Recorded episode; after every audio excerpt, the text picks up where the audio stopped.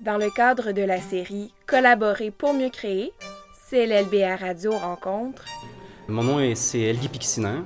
Euh, je suis réalisateur et euh, ben, je viens de réaliser le film Courir des toits, un documentaire moyen métrage sur les déneigeurs de toits en pente du Québec.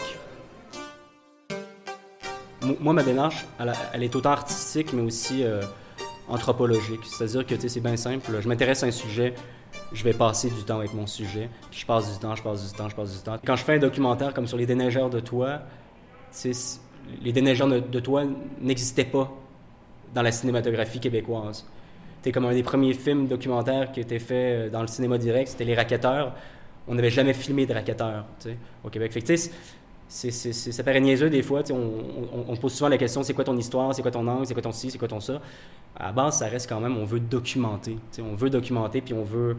Ça va rester de la mémoire. En tout cas, on, l'espère. Ça sera, pour le futur, ça existera, ça fera partie de notre, notre patrimoine. En fait, es un cinéaste, il n'y a jamais rien qui se passe de, de, de, hot que tu te dis pas, faudra en faire un film c'est comme ça que ça part. Puis pour les déneigeurs de toit, mon caméraman qui a fait le film avec moi était déneigeur de toit en 2009. Et à chaque soir, on travaillait sur un autre projet ensemble à ce moment-là. Puis on se voyait à chaque soir. Puis à chaque soir, il me disait, le Guy, il y aurait un documentaire à faire avec ces gars-là. OK, OK, cool. L'année d'après, je suis monté sur le toit avec ces gars-là. Puis j'ai euh, été ému. J'ai vraiment été pris d'une impression extrêmement forte une impression digne de, le genre d'impression que tu as quand, quand, quand, tu gravis une montagne puis que tu as l'impression que l'infini euh, est à tes pieds.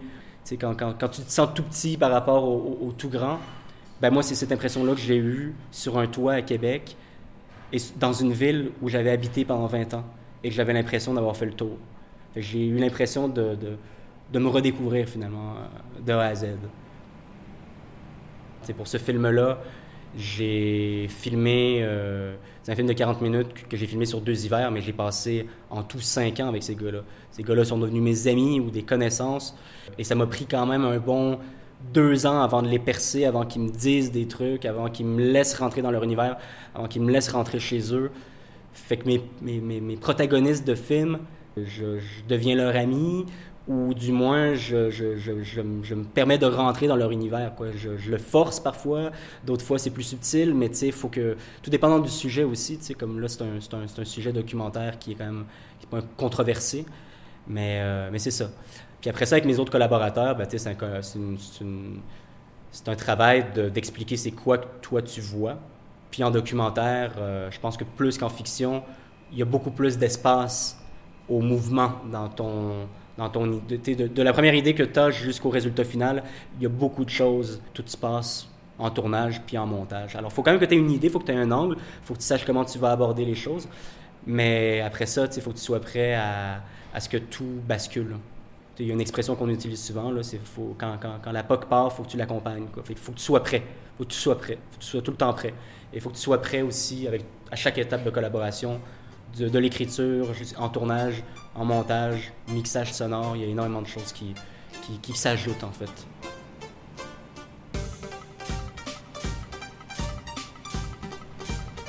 C'est beaucoup plus facile d'abandonner un projet de film que de le finir. Moi, je le sais, j'ai beaucoup de projets abandonnés. Et en documentaire, on, on, travaille en équipe, mais on travaille en très petites équipes.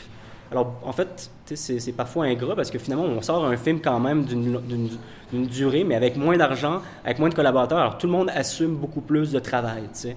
Et puis, tu fais pas de profit à la fin, même tu rentres pas dans ton argent souvent. Alors, euh, tu passes par des périodes de haut et de bas. Euh, tu, t'es refusé une subvention, tu en as une parfois, tu as une tape sur l'épaule une autre fois. Le film, il sort, les gens l'applaudissent. D'autres places, il est pas pris dans un festival.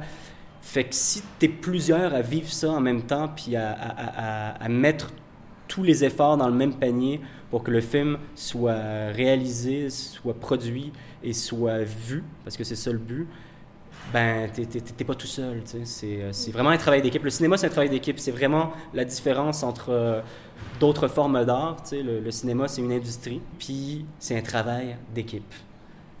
Et ça, euh, souvent, quand on commence, on ne comprend pas tant que ça. On pense qu'on peut vraiment tout faire de A à Z, puis on veut se multiplier. Mais la vérité, c'est qu'on ne peut pas être partout en même temps, aussi bon soit-on. Est-ce qu'il y a beaucoup de compétition dans le cinéma? Oui. Il n'y a pas beaucoup d'argent pour de plus en plus de créateurs, ce qui est une bonne chose dans le sens où on a beaucoup de créateurs au Québec, et, tant mieux. Euh, mais par contre, il n'y a, pas plus d'argent qu'avant. Et surtout quand tu es jeune, en fait, tu es, un peu obligé de passer dans des catégories euh, inférieures, en fait. On te réserve, en fait, des, des, des montants, le jeune créateur et tout ça, qui sont des montants moins élevés que tu as au programme régulier, qui est, accessible à, partir de 35 ans. Alors, oui, il y a de la compétition, mais en fait, je, pense qu'il faut quand même être optimiste, puis positif. Il y a beaucoup plus de collaboration que de compétition. Et en général, euh, le milieu est petit et s'entraide beaucoup on, est tous, on, a des, up and down, évidemment, d'artistes, mais euh, parce que c'est tough en vivre, mais euh, on est toujours contents les uns pour les autres. Ben, surtout si on apprécie notre travail, puis c'est important parce que tu commences avec une gang, en bas de l'échelle, puis tu évolues avec cette gang-là pour éventuellement, arriver à être, pas en haut de l'échelle, mais être plus établi. Alors, euh, puis je pense que quand tu es plus établi, ben, tu finis par aider ceux qui commencent, puis qui ont du talent, puis qui sont motivés. Mais le cinéma, tu sais, c'est. Je sais plus c'est qui qui a dit ça, mais c'est une job de toffeux. Il n'y en a pas beaucoup qui restent à travers le temps. Puis c'est pas nécessairement les moins bons qui s'en vont. C'est juste qu'il faut apprendre à vivre euh, dans la précarité. Ceux qui gèrent la précarité sont capables de rester, puis éventuellement, ça se stabilise. Mais euh, j'ai vu beaucoup de mes collègues cinéastes très, très, très talentueux qui sont tranquillement éclipsés à travers le temps parce qu'ils ont trouvé une job steady, puis ils ont eu un enfant, ils ont eu ci, ils ont eu ça ils avaient besoin de cash, euh, de stabilité, puis ils sont partis. Il faut, vraiment apprendre euh, à vivre dans la précarité. Puis j'avoue que j'aime ça, j'aime mon indépendance, euh, j'aime ma liberté. j'aime pas savoir de boss. j'aime pas ça faire la même chose. Comme mes personnages de films en fait. J'aime pas ça la job de 9 à 5. j'aime ça changer au rythme des saisons. Et puis je deal avec la précarité et je, gère ça. Je sais le gérer. Des fois c'est tough, mais ça me quand tu manques d'argent une fois de temps en temps, dire, là, ça te remet tout ton univers en cause, puis tu es obligé de, de, te poser des questions euh, euh, très, très, très pratico-pratiques. Puis ça, c'est un peu comme un voyage, finalement. Ça te permet de, de faire des rencontres aussi, parce que tu es obligé d'aller travailler avec un, tu es obligé de collaborer avec l'autre, tu es obligé de, de têter un autre.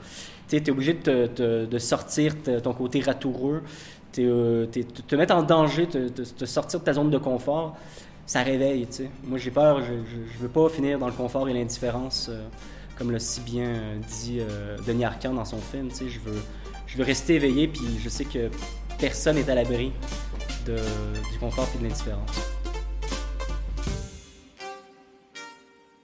C'était une autre édition de la série Collaborer pour mieux créer. La trame sonore de CLLBR Radio est une création de Bondery et ce podcast, une réalisation d'Élise Madé. Visitez cllbr.com pour des articles de fond, des podcasts ou des articles d'opinion. cllbr.com, collaboration média.